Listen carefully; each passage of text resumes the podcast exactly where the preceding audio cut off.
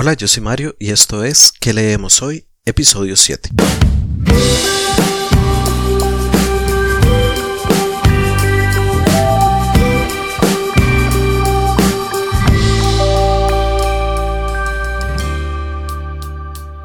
Hola nuevamente y bienvenidos a un nuevo episodio de ¿Qué leemos hoy?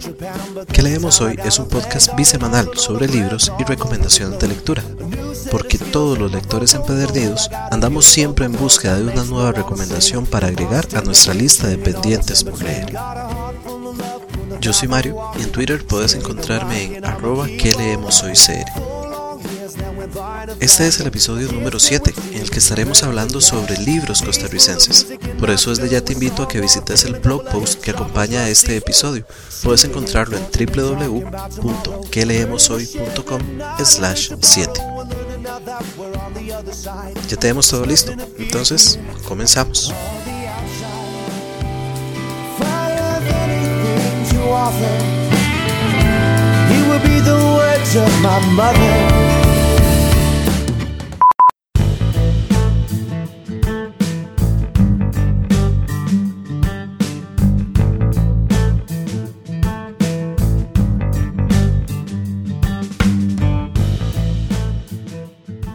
Una de las cosas que más me gustan de la literatura es la infinidad de posibilidades que nos da a todos nosotros, los lectores, quienes verdaderamente nos convertimos en viajeros.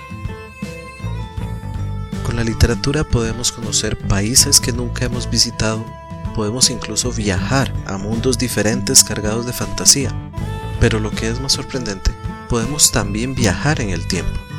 Un libro nos permite, en gran medida, conocer cómo era la sociedad y el mundo en el momento en que fue escrito. Por eso, en el episodio de hoy, te propongo que conozcas un poco más de mi país. Como bien sabes, nací y vivo en Costa Rica. Pero en los libros que te voy a recomendar hoy, no vas a conocer a la Costa Rica actual, sino que viajaremos unos 100 años atrás en el tiempo y veremos cómo era el país a cómo lo retrataron los escritores de inicios del siglo XX. Mi primera recomendación, de la mano de Joaquín García Monge, es el libro El Moto. Joaquín García Monge nació en San José, Costa Rica, el 20 de enero de 1881. Dedicó gran parte de su vida a la enseñanza, que también compaginó con su labor de escritor. Adicionalmente, realizó militancia política, llegando incluso a fundar, junto con otros intelectuales de la época, un partido político sin embargo, probablemente de todo lo que hizo, lo más destacado sea su labor editorial, pues fue director y fundador de varias revistas, suplementos y colecciones, entre ellas Ariel, La Edad de Oro, El Convivio y la más famosa, Repertorio Americano. Esta última fue una revista que se publicó sin interrupción desde 1919 hasta su muerte, manteniendo siempre el rasgo característico de revista continental. Sobre esta obra, El Moto, te comento que fue publicada originalmente en 1900 y es considerada la primera novela en la historia de la literatura costarricense. El Moto es una novela de realismo costumbrista, es decir, busca apegarse lo más posible a la descripción de la realidad en la cual fue escrita. Por eso es que tenemos una especie de fotografía de lo que era Costa Rica en el año 1900, inicios del siglo XX. En ella nos encontramos con José Blas, un pobre campesino que por su condición de huérfano es apodado El Moto, lo que le da el título a la obra. José trabaja para Soledad Guillén, quien era un hombre poderoso en el pueblo, y quien tenía una hija, Secundila Guillén, de quien José Blas se enamora. El caso es que Cundila, como era llamada, también se enamora del moto e inician una relación a escondidas, por lo cual deciden casarse. Sin embargo, las cosas no pueden ser color de rosa y nos damos cuenta que José sufre un trágico accidente a caballo. No diré más, pues siendo una novela corta terminaría contando toda la trama, y no quiero dañar la experiencia de lectura para aquellos que no conozcan esta obra. Aunque si sos de Costa Rica probablemente sí que la conoces, pues esta novelita formaba parte, al menos en mis tiempos de estudiante, del currículo de lecturas obligatorias en los cursos que acá llamamos español, que en realidad es el curso de lengua y literatura. Lo que sí te diré es que nos encontramos ante un argumento tal vez típico de un amor considerado imposible, más que todo por la diferencia social, pero también nos encontraremos de traiciones y desengaños incluso dentro de la misma familia. El moto es una novela corta, con tan solo 82 páginas, y se trata de una novela ubicada en el género, como te decía hace un momento, del realismo, lo que podríamos llamar realismo social. Cuando leí esta obra, que fue hace bastantes años, no tenía la costumbre de puntuar o dar una calificación a cada libro que leía. Sin embargo, ahora, por lo que puedo recordar de la obra, probablemente le daría un 3. No es un libro que me haya gustado especialmente, pero su peso histórico lo hace merecedor de al menos esta calificación.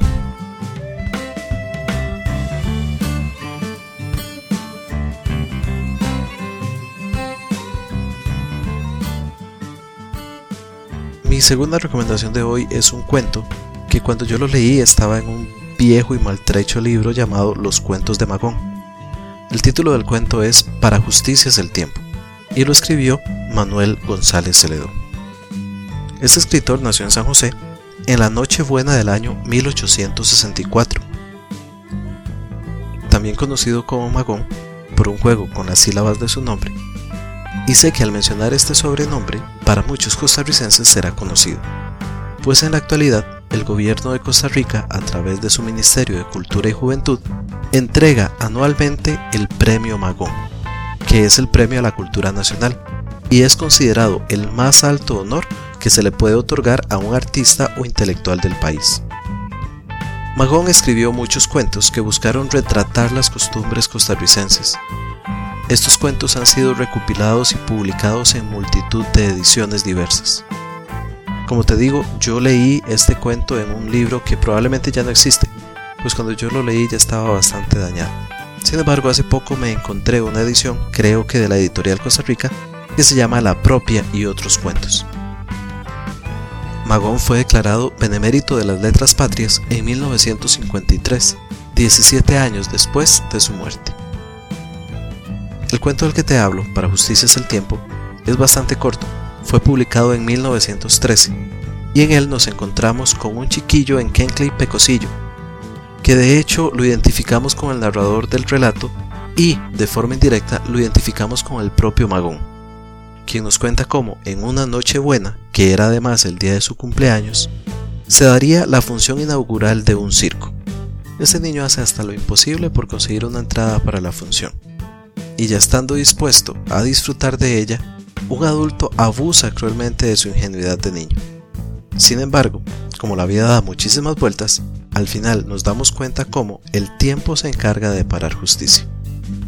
Como te digo, de los cuentos de Magón que leí cuando yo mismo era un chiquillo en Kenkley, este es uno de mis favoritos. Como he dicho, es un cuento costumbrista, es muy divertido. De hecho, me sorprendí riendo otra vez cuando lo releí antes de grabar este podcast. Y yo diría que es merecedor de cuatro estrellas.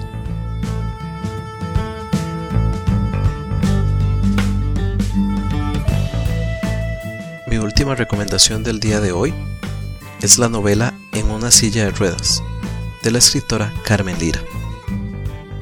María Isabel Carvajal Quesada, quien escribiera bajo el seudónimo de Carmen Lira, nació en San José en el año 1887. Escritora, educadora y activista política, luchó enormemente por los derechos de la mujer y de los pobres, sin duda una excelente figura de la fuerza femenina costarricense. De hecho, fue declarada benemérita de la cultura nacional. En su faceta como escritora, su obra más conocida es tal vez Los cuentos de mi tía Panchita. Sin embargo, también escribió obras de teatro, novelas y ensayos, especialmente sobre temática política. Nuestra querida autora murió en México en el año de 1949. En una silla de ruedas fue publicada originalmente en 1918 por la Red Editorial Iberoamericana. En esta novela nos vamos a encontrar con Sergio, quien sin haber cumplido los dos años de edad se ve afectado por la parálisis de la mañana de West, y a raíz de esto se verá imposibilitado de caminar. Como el título de la obra nos cuenta, se ve obligado a vivir en una silla de ruedas. Esta es una obra en donde abunda el sentimiento, sin embargo, no como fin de la misma, sino como un medio para contar la historia. En una silla de ruedas es una novela breve, con apenas 180 páginas. Y como parece ser la tónica en este episodio, es una obra que también leí hace muchísimo tiempo, cuando estaba en el colegio. No puedo decir que sea una de mis obras favoritas, sin embargo le di una calificación de 4 estrellas, especialmente por la importancia histórica que tiene esta obra pues en un país que no reconoció el derecho al voto femenino hasta 1949, es muy importante decir que 30 años antes ya Carmen Lira estaba realizando labor política, luchando por sus derechos y además destacando en la literatura por sus obras. Esas fueron mis recomendaciones del día de hoy, y a mí particularmente me llama mucho la atención notar cómo en una nación chiquitica como lo es Costa Rica, que en ese momento apenas iba a cumplir 100 años de vida independiente, los escritores jugaron un papel trascendental en la sociedad, como educadores, activistas políticos promoviendo la cultura, la literatura del país y sin duda colaborando a fundamentar una sociedad de la cual hoy somos partícipes y herederos.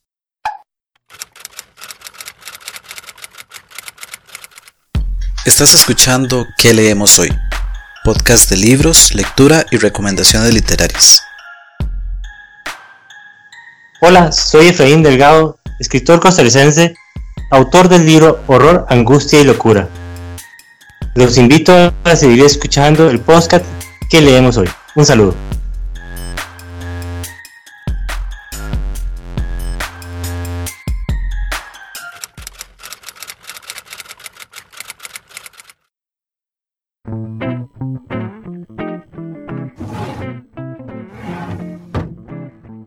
Mesa de noche.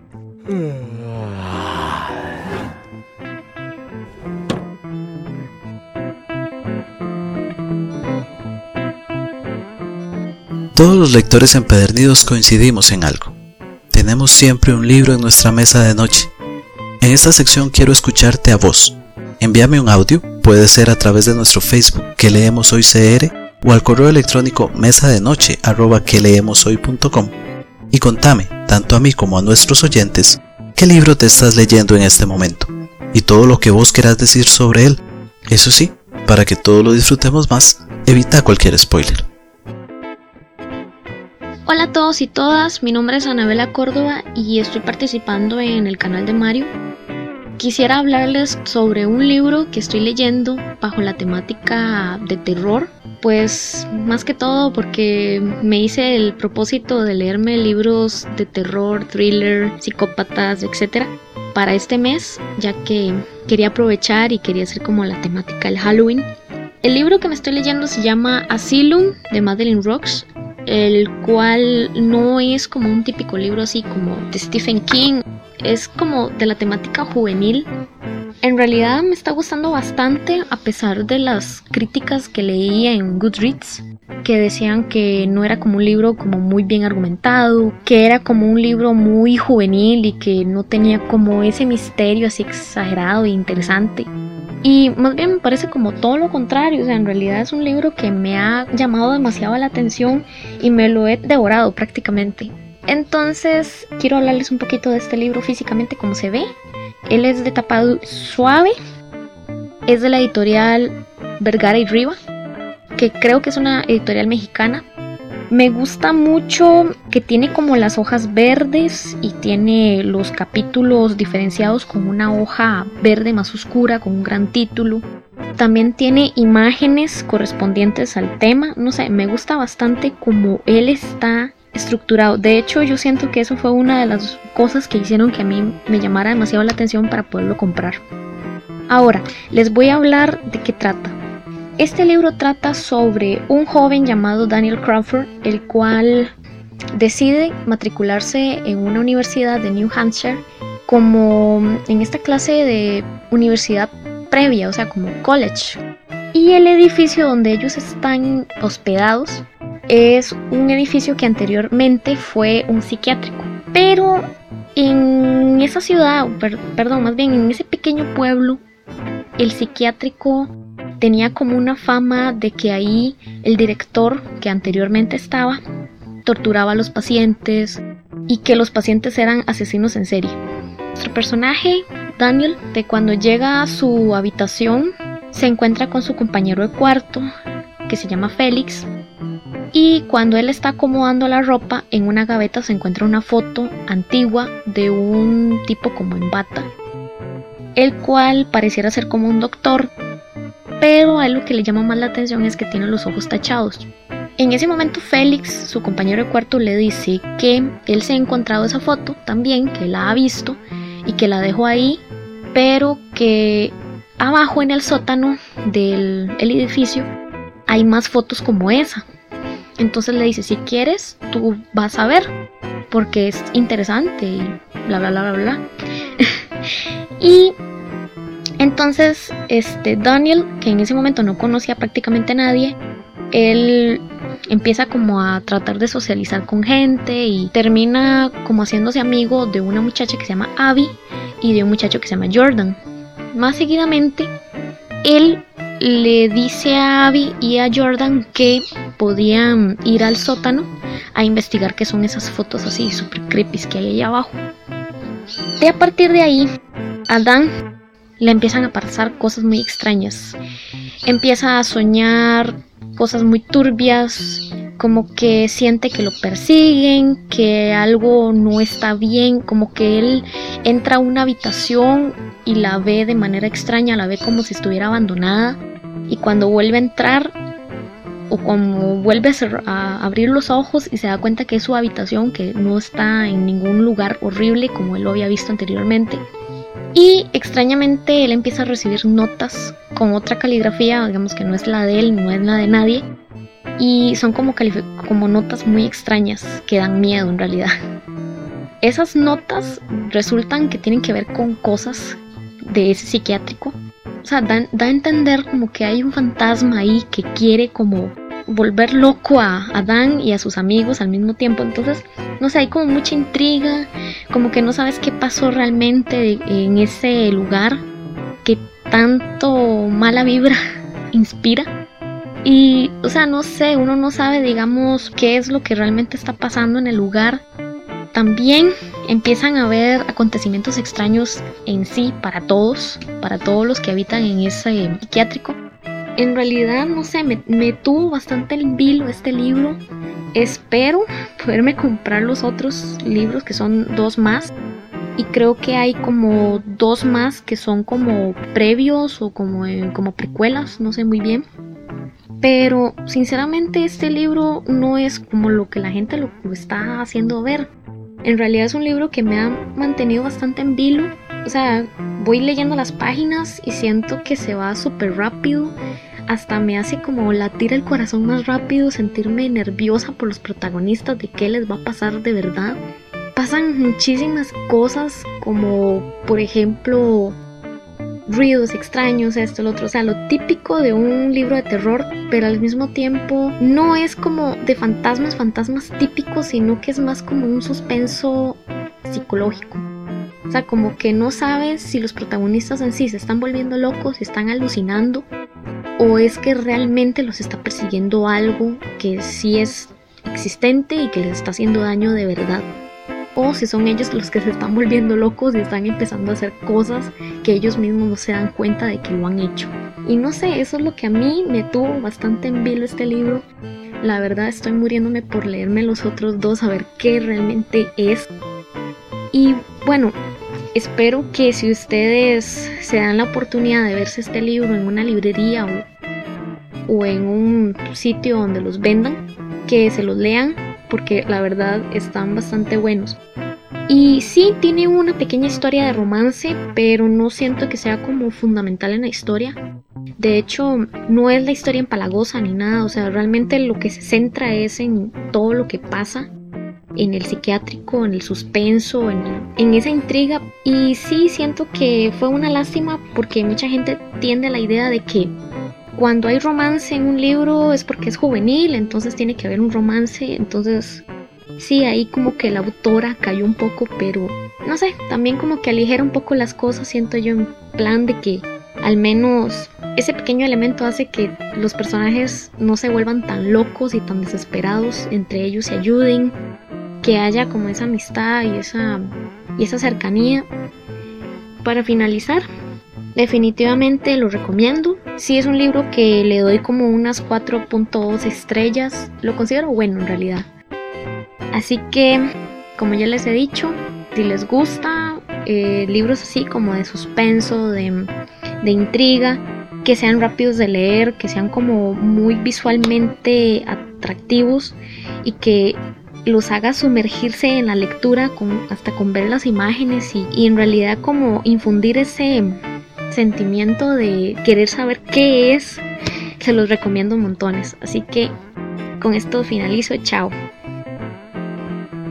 Muchísimas gracias Anabela por tu recomendación. Espero que tu mes de octubre haya estado cargado de obras de terror. Me encantó que empezaras describiéndonos cómo es el libro físicamente. Y es cierto, muchas veces una edición específica nos da ese último empujón que necesitábamos para comprar un libro. Por cierto, en el blog post que acompaña este episodio y que puedes encontrar en www.queleemoshoy.com slash 7, colocaré un par de fotos que Anabela me envió para que vos también puedas ver esta belleza del libro. Y bueno, como ya Anabela nos contó de qué trata, yo nada más te cuento que Asylum de Madeleine Roux es el primer libro de la serie homónima. Fue publicado en el 2013 y está conformada por tres novelas, Asylum de 2013, Sanctum de 2014 y Catacomb de 2015, y también cuatro novelas cortas, The Scarlets de 2014, The Bone Artist de 2015, Escape from Asylum y The Guardian de 2016. Esta obra es considerada una novela de terror juvenil yo particularmente no la he leído, pero nuestra amiga Anabela le dio 4 estrellas en Goodreads. Por cierto, les comento que Vela tiene un canal en YouTube que se llama Vuela tu imaginación y también un blog con el mismo nombre, en donde ella nos comenta y nos reseña libros. Los invito a que se den una vuelta, en las notas del episodio les dejaré toda la información de contacto para que puedan desde ya empezar a seguirlo. Here and now we can